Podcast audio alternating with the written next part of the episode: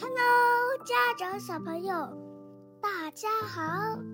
今天要分享的故事是《Monster Molly》。嗯，是只叫 Molly 的怪兽是吧？小怪兽。是两个嗯 Monster Molly。 ，OK， Molly, Molly eats papers. Molly ate plastics. plastics. Plastic。 Plastic. 嗯，它还吃塑料是吧？塑料瓶。Molly ate glasses. Molly eats glasses. 嗯，吃玻璃杯玻璃。Molly ate tin cans. Molly eats chin chins. Why? 嗯 Molly ，ate eats old clothes. clothes. 嗯， Molly eats 旧衣服。 old dress.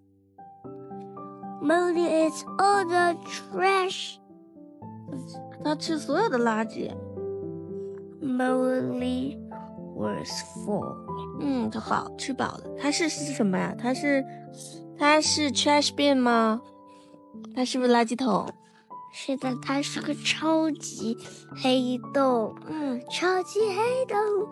The end. Bye. ，Thank you。小朋友们，感谢你们收听欧文每天最新的少儿故事和双语中英文绘本故事，别忘了点赞和订阅哦。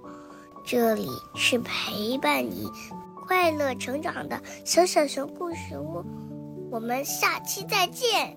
再见喽。Thanks, parents and little ones, for tuning in to Owen's Daily Stories and Bilingual Picture Books.